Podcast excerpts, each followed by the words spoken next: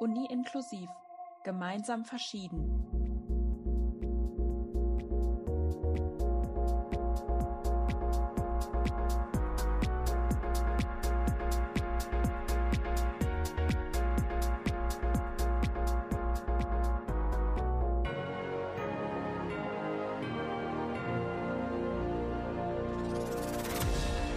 Hallo und herzlich willkommen zur vierten Folge von Uni Inklusiv, gemeinsam verschieden. Heute mit mir, Christoph, den ihr bereits aus der ersten Folge kennt. Des Weiteren sind heute zwei weitere äh, Personen als Moderatoren dabei, die zu unserem Team gehören, die ihr aber noch nicht kennt. Das sind Marlena und Rabea. Ich sehe beide schon auf meinem Bildschirm. Schön, dass ihr dabei seid. Hallo. Hi. Hallo. Ja, schön, dass ihr dabei seid. Die Zuschauer freuen sich bestimmt auch. Teilweise seid ihr schon erwähnt worden, dass ihr dabei seid. Nee, seid könnt ihr euch dann immer kurz vorstellen, damit die anderen auch eben von euch Bescheid wissen. Ja, gerne. Dann würde ich einfach mal kurz anfangen. Also ich bin Marlena, ich bin 23 und studiere Geografie, Sozialwissenschaften und Spanisch als Drittfach. Ähm, ich bin bald mit meinem Studium fertig, hoffentlich. Ich müsste eigentlich meine Bachelorarbeit gerade schreiben, wo ich ein bisschen von mir her prokrastiniere, aber ähm, ich hoffe, das die nächsten Wochen dann mal anzugehen. Ich komme eigentlich aus, einem, aus einer kleinen Stadt zwischen Köln und Bonn beim Phantasialand. Vielleicht sagt es manchen von euch was. Und ähm, neben diesem Podcast hier, wo ich mich sehr freue, heute jetzt in der ersten Folge auch mal dabei zu sein, ähm, engagiere ich mich noch zum Beispiel bei der Lebensmittelrettung ähm, oder in anderen Projekten. Und sonst ähm, mache ich viel Yoga, lese gerne, koche gerne ähm, und bin generell gerne draußen unterwegs. Podcasts, die ich gerne höre, sind zum Beispiel ähm, Eine Stunde History von Deutschlandfunk Nova, ähm, weil ich auch ein kleiner Geschichtsfan bin. Ähm, und tatsächlich höre ich Podcasts auch eher immer episodenmäßig, also in Zeiten mehr, manchmal weniger. Und vor allem, wenn ich aber irgendwas für die Uni zu tun habe, dann denke ich mich damit manchmal ganz gerne ab, statt Uni-Sachen zu machen was so Fun Facts angeht bei mir, ich habe vier Geschwister, was ja heutzutage schon relativ viel ist irgendwie und bin also in einer Großfamilie groß geworden. Und ähm, mein absolutes Lieblingsgericht sind ähm, Bratkartoffeln. Jetzt habt ihr so ein paar Random Facts über mich erfahren. Vielleicht will Rabea ja mal weitermachen.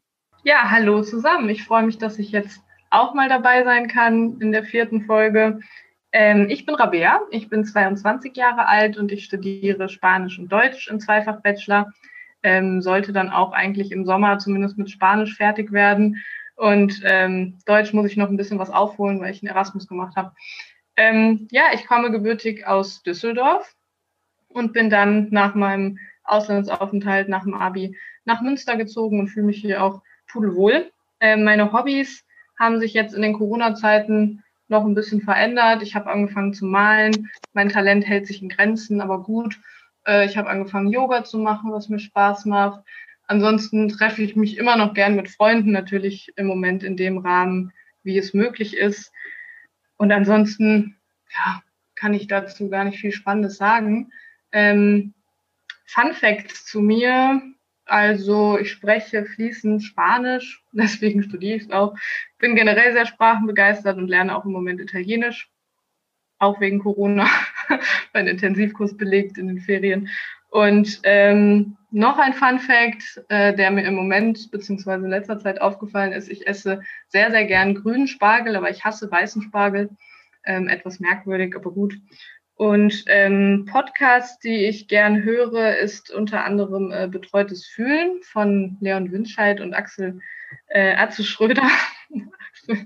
ähm, ich weiß nicht, ob den jemand kennt. Ähm, da geht's, also es geht so um Psychologie, psychologische Themen und ich finde es ganz interessant und spannend, weil es halt auch relativ einfach vermittelt wird.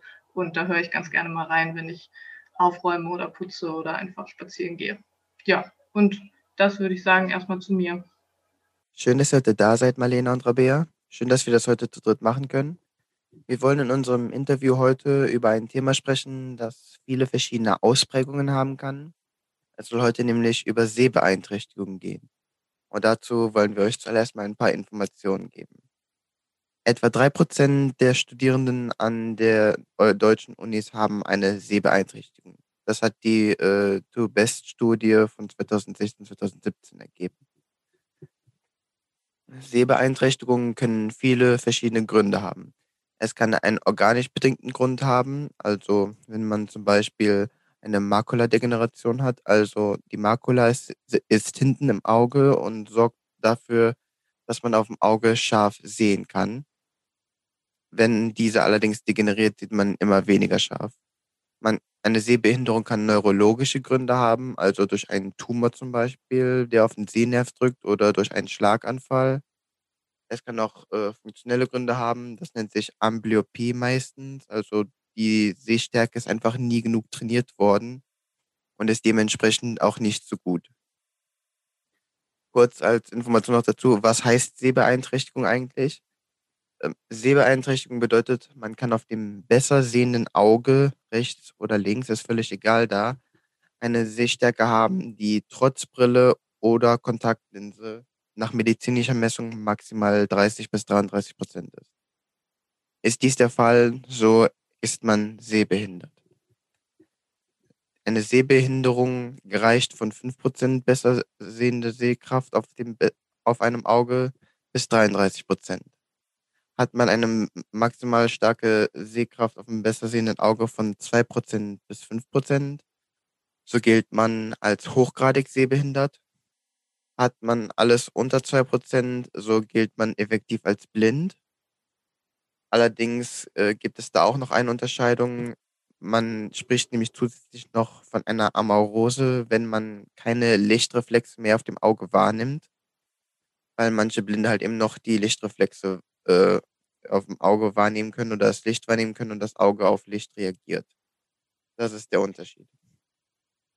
Es gibt verschiedene Sehbehinderungen oder Augenkrankheiten, die ihr bestimmt schon kennt. Also Kurzsichtigkeit oder Weitsichtigkeit. Also Kurzsichtigkeit ist ja dann, wenn man liest zum Beispiel oder in die Kürze nur schaut, dann sieht man alles sehr scharf. Aber in der Ferne erscheint alles verschwommen. Und Weitsichtigkeit wäre eben umgekehrt. In der Kürze, Kürze erscheint alles verschwommen, aber in der Ferne erkennt man alles sehr, sehr klar. Es gäbe dann zusätzlich noch eine Farbenblindheit, also zum Beispiel eine Rot-Grün-Schwäche. Man kann Rot oder Grün nicht erkennen und das wirkt dann einfach nur als braun. Oder man kann keine Farben erkennen, sondern nur Kontraste. Das heißt, man sieht weder blau, noch gelb, noch rot, noch grün, noch sonst irgendeine Farbe. Was man aber sieht, ist der Kontrast hell-dunkel. Man sieht also, gelb würde hell sein, blau würde dunkel sein. Man würde aber nicht erkennen, welche Farbe das ist. Und das ist ein recht großer Unterschied. Was zusätzlich noch als blind gilt, ist, wenn man einen, Max wenn man einen Blinkwinkel vom Auge hat, der maximal 5 Grad ist. Das wäre effektiv nur ein ganz kleiner Winkel vom Auge, die, wo man gucken könnte. Und das gilt effektiv auch als blind. Das wären die Optionen, das wären die Informationen dazu. Und ein Studenten, der eine Sehbehinderung hat, ist heute auch unser Interviewgast und das ist Pascal. Hallo Pascal. Hallo ihr Lieben. Ja, freut mich hier zu sein. Vielen Dank für die Einladung. Und ja, ich hoffe, ich kann euch ein bisschen heute erzählen, ähm, ja, was über meine Seheinschränkung und kann euch ein bisschen Infos geben, die ihr braucht. Ja, es freut uns sehr, dass wir das machen können. Dann gleich vorab erzähl uns doch einfach mal ein bisschen was zu dir bezüglich deiner Laufbahn und dann natürlich auch deiner Sehbeeinträchtigung. Also, ich bin der Pascal, ich bin 21 noch. ja, ich studiere BWL an der WWU und komme gebürtig aus Frankfurt am Main. Also bin Sachsenhäusner, falls das jemand was sagt. Ja, auch nochmal ein bisschen zu den Hobbys und so. Ich mache äh, Kraftsport, habe das äh, zeitlang auch ähm, ja, wettkampfmäßig gemacht. Ja, sonst bin ich auch gerne unterwegs, gerne draußen, ja, koche gerne, esse gerne. ja, und ein paar Fun Facts über mich wären, ja, dass ich blind bin. ist für mich so ein Fun Fact. Ja, das ist so das, womit ich meine Freizeit so bewältige. Ja, ihr habt euch ja gefragt, warum ich an die WWU gekommen bin. Äh, korrigiert mich, wenn es falsch ist. Deswegen, ähm, ja, das ist schon eine Riesenstory, warum ich an die WWU gekommen bin. Äh, das fing damit an, dass ich äh, auf einer Blinden- und Sehbehindertenschule war. Also bei mir ist der Beginn halt so, ich habe früher schon recht gut gesehen. Also ich war schon immer leicht sehbehindert. Äh, das hatte bei mir erbliche Folgen, so Netzhautablösung und ganz vieles, was dann noch in eine normale Schule gegangen. Dann wurde es bei mir mit dem Sehen ganz schlecht. Und da musste ich halt überlegen, okay, äh, was macht man jetzt am schlausten? So normal Unterricht ging halt nicht mehr. Und ja, dann bin ich halt auf eine Blinden- und Sehbehindertenschule nach Marburg gegangen, in, ähm, ja, in den Kreisen. Ähm, und ja, dann habe ich da so Punktschrift gelernt, äh, gehe mit dem Stock und so weiter und konnte da halt ganz normal aufs Gymnasium gehen und dann mein Abi machen. Gut, in der Zwischenzeit bin ich eh dann komplett erblindet. Also das wird bei mir dann immer schlechter. Also mit 13, 14 war dann gar nichts mehr. Ja, dann war halt so die Frage nach der Schule. Schön und gut, dass es eine Blinden- und Sehbehinderten-Schule gibt, aber wie sieht das dann mit Uni aus? Unitechnisch gibt es auch Möglichkeiten. Klar, es gibt Unis, die sind ein bisschen besser für Blinde und Sehbehinderte, weil die mehr Ausstattung haben und ja, auch viele Möglichkeiten haben, äh, dass man einbezogen wird. Gerade auch zum Beispiel Marburg war halt, weil die Blister auch direkt da war, ein guter Ansprechpartner, weil halt sehr enge Kooperationen waren. Ich habe mir dann die Frage gestellt, hm, ja, erstmal, was willst du studieren? Dann dachte ich so, naja, Betriebswirtschaft macht mir eigentlich, also habe ich in der Schule schon als beruflichen Zweig genommen. Ja, fand das total spannend und dachte so, ja, ja, BWL ist eigentlich das, was du gerne machen wolltest. Zum anderen wusste ich aber natürlich auch, dass BWL halt einfach ist, was man überall studieren kann und erstmal für mich jetzt gesehen nichts Besonderes war. Und ich habe auch überlegt, so ein bisschen eine Herausforderung aus dem Ganzen zu machen. Und habe halt geguckt, was so die besseren BWL-Unis sind. Da kam halt Münster unter anderem mit in Frage. Teilweise die anderen Städte, da hatte ich auch nicht so das Interesse, weil mir die Stadt nicht so gefallen hat oder ja, irgendwie sonst irgendwas nicht gepasst hat. Und dann habe ich mir halt Münster mal angeschaut, weil ich war eigentlich vorher noch nie Münster. Und dann war ich einmal hier zu Besuch, habe mir die Stadt angeguckt und habe sofort gedacht, boah, das ist eine super schöne Stadt, es gefällt mir total gut. Ja, mach das doch mal, probier das doch mal aus. Hab dann mal bei der Uni nachgefragt, wie das so aussieht mit äh, Behinderungen und äh, äh, studieren äh, mit Sehbe also mit als Blinder, wie man das macht und ob das funktioniert und ob sie da Erfahrungen haben. Ja, dann kam schon so die erste äh, Hürde so ein bisschen, ja, es funktioniert, also man kann es bestimmt, aber es gibt keine wirklichen Referenzen. Und dann dachte ich mir so, hm, mache ich das jetzt, mache ich das nicht? Und dann dachte ich so, naja, ich probiere es aus. Mehr als es scheitert und ich zurückgehe woanders studiere, kann nicht passieren. Und das war dann so für mich so dieser Entschluss, ich komme nach Münster an die WWU.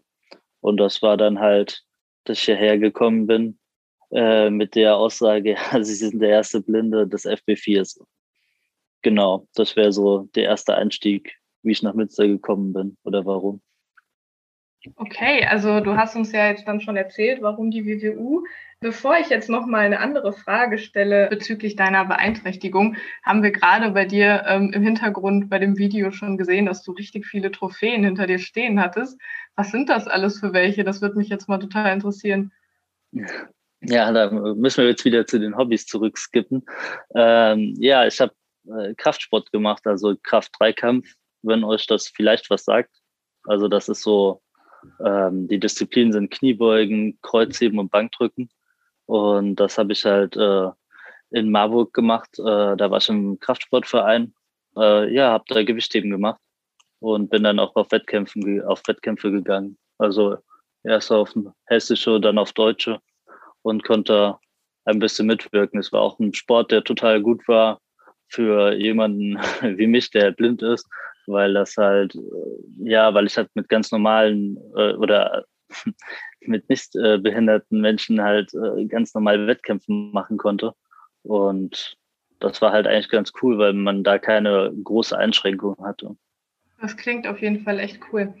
Wenn du einverstanden bist, würde ich dann jetzt nochmal eine Frage stellen. Und zwar haben wir uns gefragt, wie denn für dich jetzt hier Studieneinstieg an der Uni war. Also man kennt das ja so von einem selbst, die O-Woche und ähm, ist irgendwie die ganze erste Woche Party und man lernt Leute kennen. Wie war das bei dir? Hast du, war das irgendwie anders oder hast du da direkt schon gemerkt, dass es irgendwie vielleicht schwierig ist an manchen Stellen oder vielleicht magst du einfach was erzählen? Da könnte ich bestimmt ein Buch drüber schreiben. ähm, ja, es, es war total witzig. Also ich habe das ja, also klar, angespannt und neu und so ist das ja alles und eine gewisse Herausforderung auch. Aber ich habe das irgendwie so mit Interesse genommen. Das war auch irgendwie so totales Abenteuer für mich, das so anzugehen. Äh, also klar, so Anmeldungen und so, das ist ja so das Normale, das hat ja jeder. Ja, ich bin vorher nochmal mit den Behindertenbeauftragten der Uni durch die Uni gegangen. Da wird mir mal alles gezeigt, wo ungefähr was ist. Ja, ansonsten habe ich auch ganz normalen Einstieg gehabt. Ich bin am ersten Tag der O-Woche ganz normal zu der Einweihungsversammlung oder was das war gegangen. und naja, stand dann vor diesem riesigen Hörsaal, wo tausende Menschen waren. Also gerade bei BWL, ich glaube, 1500 Leute aus dem ganzen Fachbereich waren neu. Also das war halt extrem viel. Und ja gut, da muss man halt erstmal so durchfragen, wo müssen wir uns jetzt eigentlich anstellen, wo ist jetzt dies, wo ist das. Hab da halt immer was in die Hand gedrückt bekommen, wurde halt weitergereicht, hat auch ganz gut funktioniert, ohne dass ich äh, groß was machen musste. Und dann, als ich in die, meine U-Gruppe gekommen bin, war die erste Frage so, ja, äh, äh, du bist behindert, hast, hast du denn hier irgendeinen Betreuer, der dich äh, begleitet? Und ich musste ja total lachen und meinte, nö, ich bin allein hier. Und so, ja, cool, äh, können wir dich da mitnehmen? Das war überhaupt nicht böse gemeint, das war total lieb und ich finde das bis heute noch total witzig, äh, wenn ich mit den Leuten darüber rede.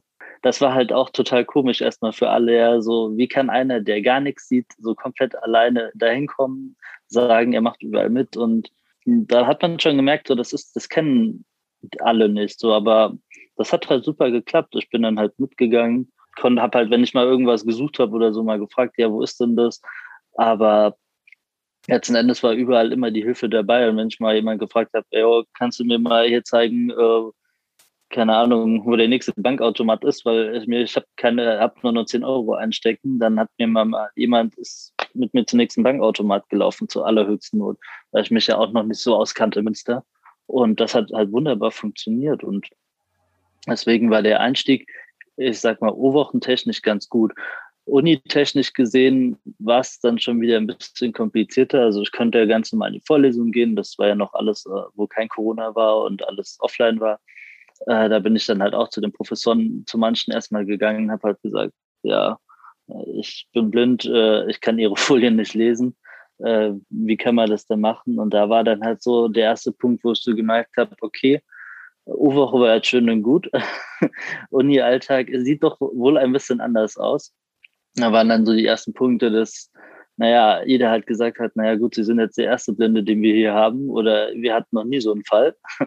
äh, wie macht man das jetzt am besten? Und da hat man dann halt gemerkt, naja, ich kann halt viele, die meisten Unterlagen alle nicht lesen. Äh, Gerade alles Mathematische und das ist halt im BWL sehr viel. Ja, sonst ging halt auch da, also Vorlesung war jetzt kein Problem, aber je nachdem, wie halt was erklärt wurde in der Vorlesung, war es halt dann doch schon wieder ein Problem, weil wenn jemand sagt, na, hier können Sie das lesen und da können Sie das lesen und das dann irgendwo zeigt, das bringt mir halt so gar nichts. Und da war dann so die erste Hürde, die man so bewältigen musste und so herausfinden musste, okay, mit welchem Konzept fange ich denn an zu lernen? Mhm. Ja, ja, so. Ja, krass. Also ähm, vor allem das, was du vorher noch gesagt hast, dass ähm, viele Leute da noch gar keine Berührungspunkte mit haben oder sich irgendwie sofort fragen, ob du einen Betreuer hast oder so. Das zeigt ja irgendwie auch, dass, dass du schon so, ja, zu einer Minderheit, das klingt jetzt blöd, aber auch, dass die Professoren oder Dozenten irgendwie da direkt vor einer Herausforderung stehen, weil sie sagen, dass sie das noch nicht hatten bei sich. Das führt mich jetzt eigentlich auch sofort zu meiner nächsten Frage. Und zwar, findest du, dass die WWU Fortschritte gemacht hat? Also wenn du jetzt zum Beispiel das vergleichst mit deinem ersten Semester, mit deinem Studienstart und ähm, wie es jetzt im Moment ist, findest du, dass sich da irgendwas verbessert hat oder vielleicht auch verschlechtert? Weiß ich nicht. Ja, es hat sich meiner Meinung nach auf jeden Fall ein bisschen was verbessert. Ich bin im vierten Semester, ich weiß nicht, ob ich das am Anfang erwähnt habe. Ähm, dann ist es jetzt raus. ja, es ist, es ist, äh, der schwieriger das zu beurteilen ist, ich habe mich an die Umstände gewöhnt, wie die Uni funktioniert. Also im ersten Semester ist man halt erstmal so mega ins kalte Wasser geschmissen, weil ich komme halt aus einer Schule, wo halt alles so für mich da war, wie ich es gebraucht habe und ich halt komplett ohne Hilfe, ohne alles ganz normal lernen konnte, wie jeder, wie jeder andere. Dass die Unterlagen und sowas nicht so barrierefrei sind, wie ich das in der Schule habe, war ich ja auch gewohnt. Aber dass es so schwierig ist, durch diesen Dschungel durchzukommen, wo man, wo fragt man Nachteilsausgleich an, wie funktioniert das, wo muss ich wen für was fragen, äh, was kriege ich, was kriege ich nicht, was kann ich erwarten, was kann ich nicht erwarten. Das war halt am Anfang total schwierig, das erstmal rauszufinden. Und das ist auch eine Riesenhürde gewesen, dass ich nicht damit beschäftigt war, wie andere zu lernen, sondern dass ich damit beschäftigt war, zu sehen, dass ich jemanden finde, der mir meine Materialien halbwegs vorliest, weil ich das meiste nicht lesen konnte. Das war schon, das waren so diese Anfänge. Ähm, zum zweiten Semester wurde es dann einfacher, würde ich mal so sagen. Da wusste man dann schon so ein bisschen, wie läuft es, wie spricht man, also bei was spricht man wen für was und wo und wie an. Ja, da ging das dann, dann hat man sich an alles so gewöhnt. Aber es gab halt immer noch zum Teil mal Sachen, die funktioniert haben oder nicht funktioniert haben. Und naja, gut, jetzt bin ich im vierten Semester. Da weiß man dann schon definitiv, was, für, was man braucht oder wie man es braucht. Wobei man halt auch sagen muss, dass durch die ganzen, naja, durch die Bekanntheit, die man hat und durch die leichte Aufklärung, die man auch ein bisschen betrieben hat, sich halt auch nachhaltig was geändert hat. Und auch ist, wenn ich jetzt mir so die WWU-Seiten angucke, dass da schon versucht wird, ähm, mehr Barrierefreiheit einzubauen oder dass ich mal gefragt werde, ja, wie kann man denn die Sachen barrierefreier gestalten oder so. Also ein Trend ist schon in die Richtung, dass es äh, besser wird auf jeden Fall. Es ist halt, glaube ich, ein langer Weg, gerade auch wenn man da so alleine als Erster so dasteht und das nicht so bekannt ist, wie es vorher war. Das ist auf alle Fälle ähm, ein aus meiner Sicht ähm, extremer äh, Gang, den du teilweise gegangen bist. Ich kann mir auch vorstellen, du hast da äh, bei dem Gang durch äh, viele Instanzen und alles ähm, gerne äh, auch gedacht, ähm, das wird jetzt schwierig und hast auch vielleicht die Geduld verloren und so weiter. Ähm, eine Frage, ähm, die wir dazu noch äh, stellen wollen, ist, äh, wie genau äh, verläuft es heute? Also sind äh, die Unterlagen, die du heute bekommst, blindengerecht oder wie liest du alles, was du bekommst? Ja, also Bisher habe ich zwei Vorlesungen komplett blindengerecht bekommen. äh, das ist jetzt nicht so viel, aber es ist auf jeden Fall mal ein Anfang gewesen. Also bei mir ist es halt so, dass ich halt immer schaue, okay, wie gut kann ich eine Vorlesung verfolgen und mitschreiben. Das ist ein Punkt. Das geht manchmal besser, manchmal schlechter. Das kommt immer auf das Fach drauf an. Die Vorlesungsunterlagen wie ja, wie viel wird mit Grafiken gearbeitet, wie viel wird mit Tabellen gearbeitet, wie viel wird mit Formeln, also wie sind die Formeln aufgearbeitet. Und da ist es halt meistens tatsächlich so, dass ich, boah, ich würde mal sagen, 70 Prozent nicht lesen kann. Oder also nicht durchgehend lesen kann. Also mal irgendwie drei Zeilen zwischendrin zu lesen, bringt mir halt auch nichts. Und da habe ich halt Assistenzen für, also jemanden, der mir das vorliest. Das ist nicht die Optimalvariante, die es sein sollte weil letzten Endes jeder Nächste genau dasselbe hat und jedes Mal wieder jeder eine persönliche Assistenz benötigt äh, und man es nicht einheitlich hat, dass es jeder benutzen kann. Aber das geht halt nur mit der Zeit, die Dokumente barrierefrei gestalten zu lassen. Klar, das verstehe ich. Und wir wissen ja auch, gerade wenn man äh, der Erste in vielfachen Fällen ist oder einer, einer der ersten Fällen gehört, dann braucht man halt auch teilweise ähm, erstmal ein bisschen Zeit, damit alle sich daran gewöhnen können, was eigentlich da gebraucht wird, damit alle diesen Lerneffekt haben können. So wie es bei uns ja jetzt auch allen in der Pandemie ist, wo auch erstmal gesehen werden mussten, musste, wie können wir ein Semester online gestalten. Du hattest äh, gerade eben schon Nachteilsausgleich und alles ähm, angesprochen. Ähm, wie genau ähm, sieht denn dein Nachteilsausgleich aus? Also was brauchst du alles für technische Requisiten beispielsweise? Bekommst du längere Klausurschreibezeit zum Beispiel? Ja, also bei mir ist halt so, ich habe zum einen, also ich arbeite ja nur am Computer, weil, naja, auf dem Blatt Papier kann ich nichts lesen. Deswegen kann ich keine regulären Klausuren in dem Sinne mitschreiben, wie es jetzt alle anderen machen, dass man eine Papierklausur hat, sondern ich muss am Computer schreiben. In dem Fall der WWU, ich glaube, die WWU hat, soweit ich weiß, soweit ich weiß, einen Platz mit einem Screen wieder. Aber ich darf meinen eigenen Laptop benutzen, wo ein Screen wieder drauf ist, der mir drauf, also vorliest, was auf dem Bildschirm ist, also mit dem ich auch ganz normal arbeite. Dementsprechend benutze ich da auch dann den Taschenrechner drauf. Ich darf ähm, länger schreiben, also ich habe eine Zeitverlängerung und ich darf eine oder ich darf halt eine Assistenzleistung in Anführungszeichen benutzen. Also jetzt, ich habe ja vieles auch mit Grafiken oder so, dann kann ich mal zum Beispiel, also da reicht auch jemand, der die Klausuraufsicht macht oder so. Das muss man immer gucken, je nachdem im Einzelfall oder entscheiden mit dem Lehrstuhl, äh, dass halt mir einer sagt, wie, die, wie der Graph aussieht oder was da drauf ist auf der Abbildung, weil das kann mir der PC auch nicht vorlesen. Ja, und je nach Klausur darf ich sie auch mündlich halten. Also ich habe immer die Option zwischen schriftlich und mündlich und das muss ich dann mit dem Lehrstuhl entscheiden, was man da am Ende des Tages von beiden auswählt. Das finde ich persönlich sehr interessant, weil ich die Option auch kenne. Ähm, nimmst du denn vielfach auch die Option wahr, das mündlich zu machen oder ähm, bevorzugst du doch eher die äh, schriftliche Option? Äh, das ist auch ganz unterschiedlich. Also äh, also das ist am Anfang oder das ist bis heute noch in manchen Schwächern schwer zu entscheiden.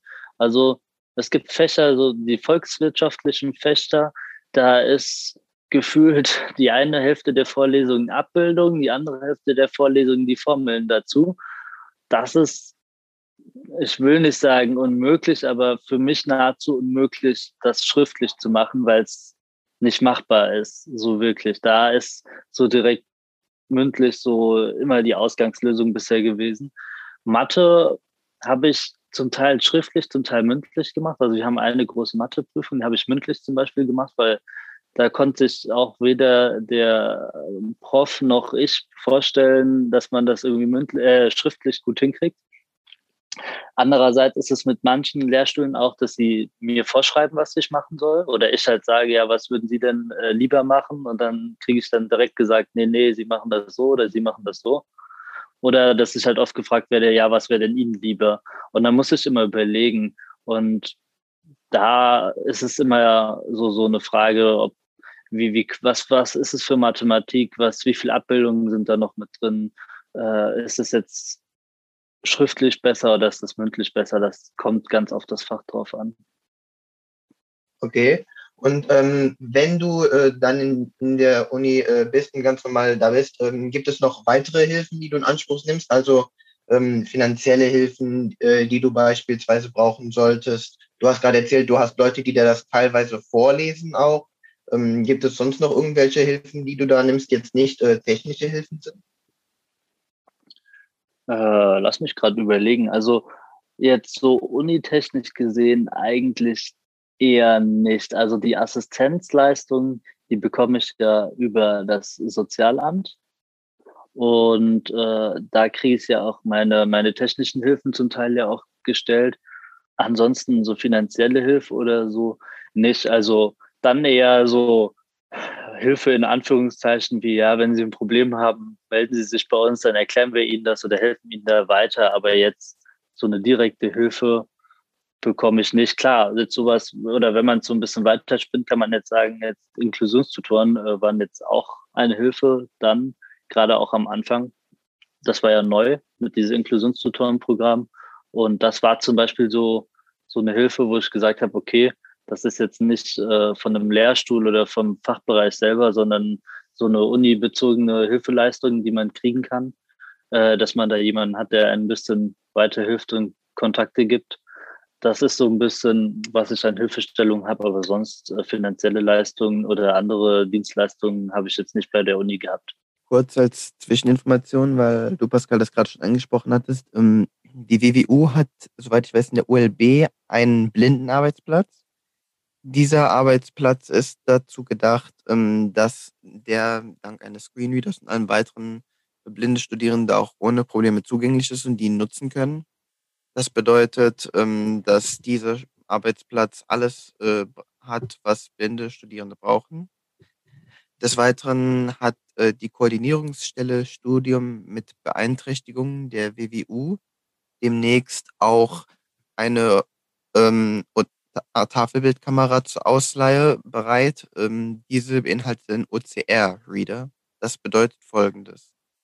Diese kann Bücher oder Tafelbilder aufzeichnen und filmen und anschließend über einen Screenreader abspielen lassen, zum Beispiel in der, in der ULB an dem Blindenarbeitsplatz, sodass äh, blinde Studierende die noch nutzen können.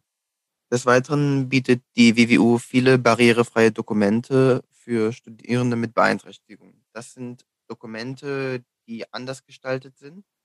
Das bedeutet, dass ähm, Studierende mit Beeinträchtigungen die auch ohne Probleme nutzen können, da die so aufgebaut und gestaltet sind, dass andere die einfacher nutzen können. Okay, ähm, du hattest es gerade schon angesprochen ähm, und gleich auch mehrfach erwähnt ähm, bezüglich deines Nachteilsausgleiches, äh, den mhm. du jetzt über verschiedene Methoden gestaltet hast, dass du jetzt teilweise deine Klausuren äh, mündlich machst anstelle von schriftlich. Mit welchen verschiedenen Instanzen von der Uni oder eventuell auch außerhalb stehst du denn in Kontakt, um deinen Nachteilsausgleich ermöglichen zu können? Ja, also für den Nachteilsausgleich brauche ich natürlich meinen Augenarzt, also in meinem Fall jetzt. Und mein Augenarzt ist der, die mir, der, die mir das Attest gibt, äh, was ich für Nachteilsausgleich benötige. Also das wird auch direkt so gesagt, dass die Uni nicht entscheidet, was ich für nach oder das Prüfungsamt nicht unbedingt entscheidet, was ich für Nachteilsausgleich brauche, sondern dass ich halt mir das vom Arzt verschreiben lassen muss. Und innerhalb der Uni, also ähm, zentrale Studienberatung. Äh, Ach so. Die, ja, in die Richtung. Also ich habe, äh, also mich, ich muss es beim Prüfungsamt ganz normal beantragen und da geht der Antrag dann durch und wenn es da dann irgendwie Probleme gibt, äh, dann muss ich mich halt an die zentrale Studienberatung oder einen Behindertenbeauftragten oder so wenden. Das ist auch so ein bisschen ein Fortschritt, den es bei mir jetzt gegeben hat, daher, dass ich jetzt gewiss weil in Anführungszeichen ja auch irgendwie bekannt bin jetzt durch die Semester, ist das jetzt mit meinen Prüfungsleistungen auch nichts mehr Neues. Und dadurch ist jetzt auch in den Lehrstühlen auch, dass die Professoren sich gegenseitig mal fragen können, ja, der hat ja bei Ihnen schon eine Klausur geschrieben, wie, wie kann man das denn jetzt optimieren oder so ähm, und mit dem Nachteilsausgleich, den er hat, lösen. Also das ist jetzt auch alles äh, relativ gut organisiert über das Prüfungsamt. Ja, total cool. Ich kann mir gut vorstellen, dass das auf jeden Fall dann, ja, wie du gesagt hast, mit der Zeit irgendwie einfacher wird und du ja auch die Prozesse kennst oder eben auch am Institut die Menschen sich dann mehr auskennen ähm, mit Nachteilsausgleich und weiteren Themen. Was ich mich noch gefragt habe, ist, kennst du inzwischen ähm, noch andere KommilitonInnen mit einer Sehbeeinträchtigung, die irgendwie jetzt Semester unter dir sind oder vielleicht sogar auch doch noch in deinem Semester, die du dann kennengelernt hast? Hm, ich muss ganz ehrlich sagen, ich kenne an der Uni, außer jetzt mein Mitbewohner, der was anderes studiert, gar niemand, der noch irgendwie eine Sehbehinderung oder Sehbeeinträchtigung hat. Okay, und könntest du dir vorstellen, dass es vielleicht auch dann doch damit zusammenhängt, dass für viele die Hürde irgendwie sehr groß ist und dass es eben noch viele Stellen gibt, an der die Uni auch noch ja, barrierefreier sein könnte? Hm. Ja, das hat auch ganz viel, also ich habe das in meinem Fall jetzt gesehen, weil ich ja von der Schule kam, äh, wo auch ganz klar gesagt wurde, geht auf Unis, die für Blinde und Sehbehinderte geeignet sind, jetzt in unserem Fall oder in meinem Fall. Ähm, und mir auch ganz klar davon abgeraten wurde, zu einer Uni wie die WWU zu gehen, wo halt Blinde und Sehbehinderte bisher noch nicht so an der Tagesordnung standen und das auch noch nicht so ja, da die Barrierefreiheit da noch nicht so bekannt war. Und das ist halt auch dann der Grund, warum auch niemand kommt. Wenn man da immer ab, also wenn man dann zu den bestimmten Unis geht und nicht zu anderen, dann ja, geht halt ein Großteil auch gar nicht zu den Unis hin. Und jetzt ähm, gibt es halt die Ausnahmen wie mich. Und da, da merkt man das halt schon, dass das halt nicht so bekannt ist. Aber ich kann mir halt vorstellen, oder also, oder ich weiß auch, dass äh, wenn das alles funktioniert und das auch bekannt ist, dass dann auf jeden Fall mehr, mehr Behinderte kommen können. Also oder mehr mit einer Seheinschränkung oder Blindheit. Hm, ja, interessant und auf jeden Fall auch ähm, spannend und cool, dass du eben trotzdem dich für jetzt die Uni Münster in dem Fall entschieden hast, ähm, entgegen der Empfehlungen, finde ich ähm, sehr beeindruckend. Du hattest jetzt ja eben auch schon die TutorInnen erwähnt und ähm, bist ja selber auch als Inklusionstutor tätig inzwischen, richtig? Ja, das ist richtig. Ja, magst du uns noch ein bisschen erzählen, wie es dann dazu gekommen ist und auch wie du dich so als Inklusionstutor jetzt eben einbringst? Ja, also ich, äh, mein erster Kontakt zu Inklusionstutoren äh, war auch im ersten Semester gewesen. Da war das ja auch ganz neu, das Programm. Mm, da wurde mir das empfohlen, der Kontakt von Fachbereich sogar. Und da habe ich dann mit meinem Inklusionstutor damals mich mal zusammengesetzt und überlegt, was könnte man machen, äh, dass das alles ein bisschen besser läuft. Und der hat sich auch für mich total gut eingesetzt und es hat mir total gut gefallen. Ich habe mich auch total gefreut, weil mich das auch sehr viel weitergebracht hat, hatte, weil gerade am Anfang fand ich es ganz schwierig so zu unterscheiden, wer ist für was zuständig. Also gerade bei der Uni, bei der Größe, jeder kümmert sich halt um irgendwas anderes und dann zu merken, okay, du musst den für das ansprechen, den für das. Da war halt super mal jemanden von einer ungefähr gleichen Höhe zu haben, mit dem man ganz normal darüber sprechen kann, der halt sagt, naja, äh, dann redest du mit dem für das und ich, ich rufe den mal an und dann klären wir das. Und das war total cool. Und als ich dann mal zu einem Projekt eingeladen wurde, mal als Blinder so ein bisschen eine Stadt zu zeigen, also Münster zu zeigen, dann habe ich das halt angenommen und fand das halt ganz cool und das hat mir gefallen und dann wurde ich halt gefragt, ob ich nicht auch Interesse hätte, bei dem Projekt mitzuwirken oder bei den Inklusionstutoren auch mitzuwirken. Und da habe ich dann gesagt, ja, wenn ich nachhaltig was verändern kann und das ist ja auch gewiss weit mein Interesse gewesen und auch anderen helfen kann, die vielleicht dieselbe Situation haben wie ich, dann mache ich das total gerne, weil ja, ich habe mich ja auch am Anfang gefreut, dass ich dann jemand hatte, der mir versucht hat, in meiner, mir in meiner Situation weiterzuhelfen. Und wenn ich das auch gewiss weit weitergeben kann, dann würde mich das total freuen. Deswegen habe ich als Inklusionstutor auch angefangen. Ja, total cool. Ähm, und bist du gerade jetzt in irgendeinem Projekt noch ähm, ganz aktiv sozusagen oder stehst du auch einfach vor allem als Ansprechpartner eben zur Verfügung? Nein, also ich bin ähm, in einem Projekt, wo wir schauen, äh, wie äh, wir Barrierefreiheit an der Uni in bestimmten Instanzen verbessern können oder äh, wie man Schulungen verbessern könnte oder ähm, ja auch verschiedene ja, ich sag mal langfristig mehr Transparenz in dem ganzen System machen kann. Also das, wie, wo beantragt man den Nachteilsausgleich? Wie funktioniert das Leitfäden erstellen, Kontaktlisten erstellen? Einfach, dass man jetzt so, wie ich jetzt den Anfang zum Beispiel hatte, dass man in diesem, wie ich es Dschungel genannt habe, äh, dass man da keinen Durchblick hat, sondern dass man halt wirklich so ein bisschen einfachere Strukturen bekommt und einfacheren Durchblick bekommt, wie das Ganze funktioniert.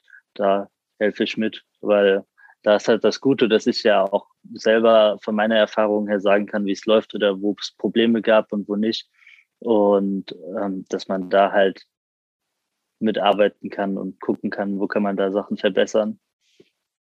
Super cool. Und ich finde, das Wort ist total passend, was du benutzt mit dem Dschungel, weil es echt äh, super unübersichtlich ist. Ähm, ja, wie du gesagt hast, an der Universität, welche Stelle für was zuständig ist, ähm, wann man da wen ansprechen muss. Was ich mich noch gefragt habe, ähm, du hast jetzt ja gesagt, du bist im vierten Semester BWL und hast du schon eine Idee, so wie es für dich irgendwie weitergeht? Ähm, oder hast du schon innerhalb der BWL einen Zweig gefunden, der dich total interessiert? Ähm, oder könntest du dir vorstellen, auch in Richtung Inklusion irgendwie dich noch ähm, ja, weiterzubilden? Sieht das so aus bei dir? Du meinst jetzt auch so ein bisschen in die Richtung äh, so nach der Uni? Oder also ja, genau, oder nach, genau. Also ja. ich finde es total spannend, mal zu hören, was, was vielleicht noch so Träume oder Ideen von dir sind für die Zukunft. ja, also ich bin immer jemand, der, der sagt so, ja, mal gucken, was so kommt und was passiert. Also, ja, Vertiefung, ich habe tatsächlich nicht mal so konkrete Vertiefungsidee, ob ich jetzt sage, ich gehe in Accounting und Finance oder in im Marketingbereich zum Beispiel. Ich glaube dann eher so Accounting und Finance, weil es so, ja, alles so in Richtung, ja, Finanzen, das finde ich tatsächlich, oder Investments oder ja, Investmentbereich oder so, das finde ich tatsächlich ein bisschen interessanter.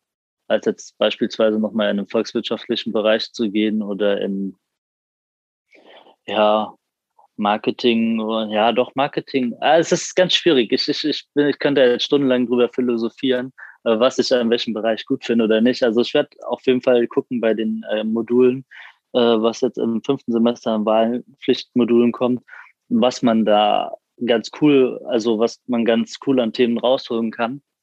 Und ob ich dann noch einen Master dran hänge, werde ich mal schauen. Also da bin ich auch noch so ganz offen, äh, je nachdem, ob es mir dann erstmal reicht und ich noch ein bisschen warte oder ob ich sage, oh, komm, ich weiß eh nicht, was ich mache. Dann ist bei mir halt so, ich bin halt selber noch neben der äh, Uni äh, selbstständig als Online-Händler und ja, arbeite da so ein bisschen Startup-mäßig selber, dass ich äh, mit einem Kumpel dran rumbastle. Und ich sag mal, wenn das beispielsweise super krass laufen würde äh, nach der Uni und ich sage, okay, ich mache das Fulltime und das läuft auch, und dann könnte ich mir auch sowas vorstellen, zu sagen, okay, dann mache ich erstmal da ein bisschen weiter, bevor ich irgendwas anderes mache. Nice, ja, super spannend. Ähm, und du hast total recht, was die Zukunft bringt, kann man eh nie wissen und glaube ich voll gut, da so eine gewisse Offenheit zu haben. Aber klingt auf jeden Fall nach sehr spannenden Plänen bei dir. Ähm, als letzte Frage wird uns noch so ein bisschen interessieren oder mich auch, ob es noch irgendwas gibt, was du noch ähm, hier teilen willst oder mitgeben willst, ähm, unseren ZuhörerInnen. Ähm, genau, ob du noch irgendeine Botschaft hast. Ja, also wenn ich so kurz drüber nachdenke, also was ich wirklich so wichtig finde und jedem so ans Herz legen kann, ist einmal für die, die jetzt auch irgendwie eine Beeinträchtigung haben, ist egal in welchem Sinne und auch schwer haben, egal ob sie jetzt an der WWU sind oder von außerhalb zuhören. Ähm, es ist immer wichtig zu gucken, ob man es schafft oder nicht und dass man das macht, worauf man Lust hat. Wenn man sagt, okay, jetzt wie in meinem Fall, ich habe keinen Bock, mich damit rumzuschlagen. Das ist ein, naja, dass es vielleicht nicht alles so einfach ist ähm, und man es irgendwo anders weiß, dass es einfacher ist, dann soll man sich nicht überanstrengen, wenn man da keine Lust drauf hat. Wenn man allerdings sagt, okay, das Interesse ist da, aber man weiß nicht, ob man es schafft, dann sollte man auf jeden Fall vielleicht mal überlegen, ob man es nicht probieren will mit der Option, dass es auch keine Schande ist, mal abzubrechen oder zu sagen, es klappt nicht. Das ist ganz, ganz wichtig. Und dass, dass man immer auch mal guckt, ob man vielleicht mal Hilfe annehmen sollte. Ich kenne das selber, manchmal denkt man dann, es geht schon, es geht schon, es geht halt dann nicht. Und ja, dass man halt schauen muss, wie es weitergeht und auch, dass es keine Schande ist, wenn es dann nicht klappen sollte und es keine Lösung gibt oder man einfach unzufrieden ist mit der Situation, dass man sagt, okay, man hört auf, man hört jetzt auf und macht was anderes. Das finde ich ist ganz wichtig. Man sollte sich nur nicht zu früh aufgeben, um das mal also so ganz hart zu sagen. Und das ist halt selber, was ich auch oft merke, so, es klappt mal besser, mal schlechter. Es ist auch immer mal wieder irgendeine Klausur, wo ich denke, boah, wie soll ich das jetzt hinkriegen? Das ist ganz normal. Wichtig ist halt durchzuhalten und einfach zu kämpfen. Und wenn es irgendwann mal der Punkt ist, ich meine, ich bin jetzt auch im vierten Semester, es kann auch noch viel passieren. Ich, dann, dann muss man halt sagen, ja, okay, macht das jetzt Sinn oder macht das nicht? Aber ja, man sollte sich wohl dabei fühlen und sich nicht äh, kaputt machen daran oder zu sehr frustrieren. Und an die, die äh, jetzt aus der sehenden Leitung sind, äh, an die kann ich halt auch nur sagen, so, wenn jemand irgendwo, wenn ihr seht, dass jemand Hilfe braucht oder so, dann helft ihnen.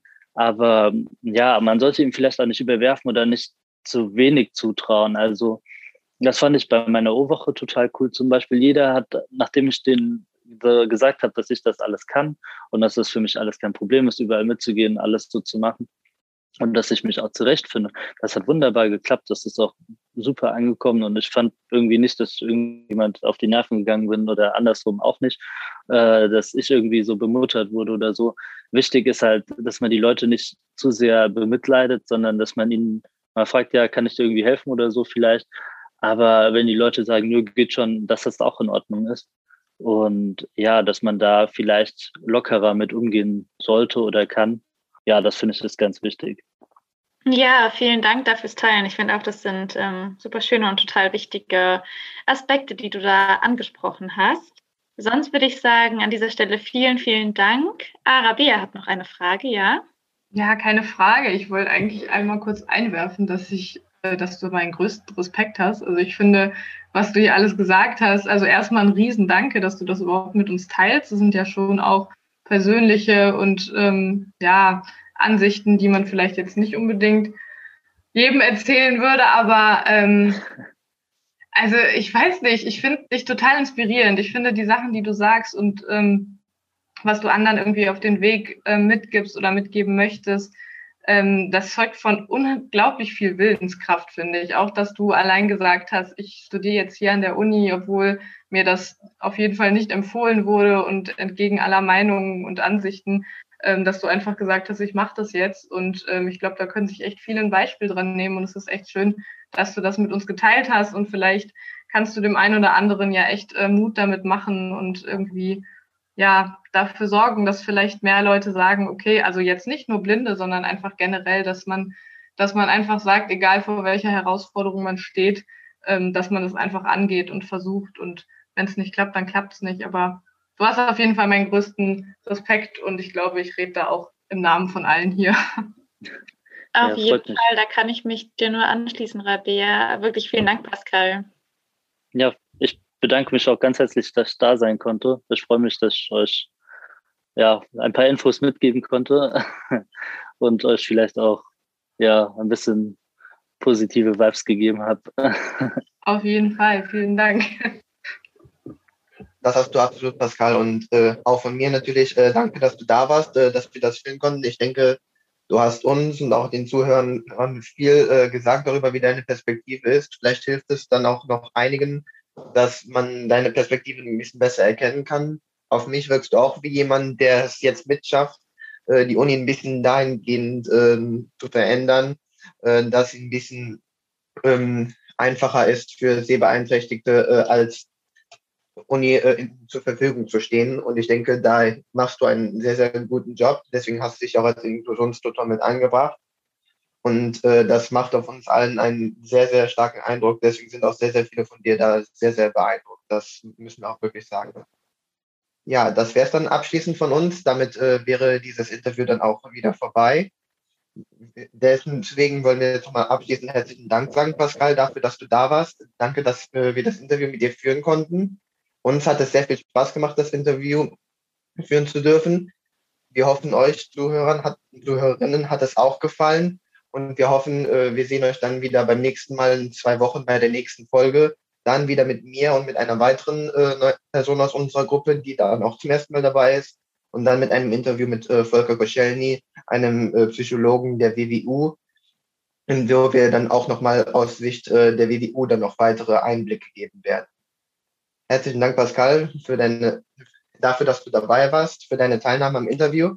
Marlena Rabea, herzlichen Dank, dass ihr das mit mir gemacht habt. Es hat mich sehr gefreut, das mit euch zu machen. Ja, danke dir. ja, auch danke an euch alle drei. Und damit wäre es abschließend von uns. An euch alle Zuhörer, äh, macht's gut, bleibt gesund. Wir hoffen, ihr seid dann beim nächsten Mal in zwei Wochen wieder dabei. Tschüss. Tschüss. Tschüss.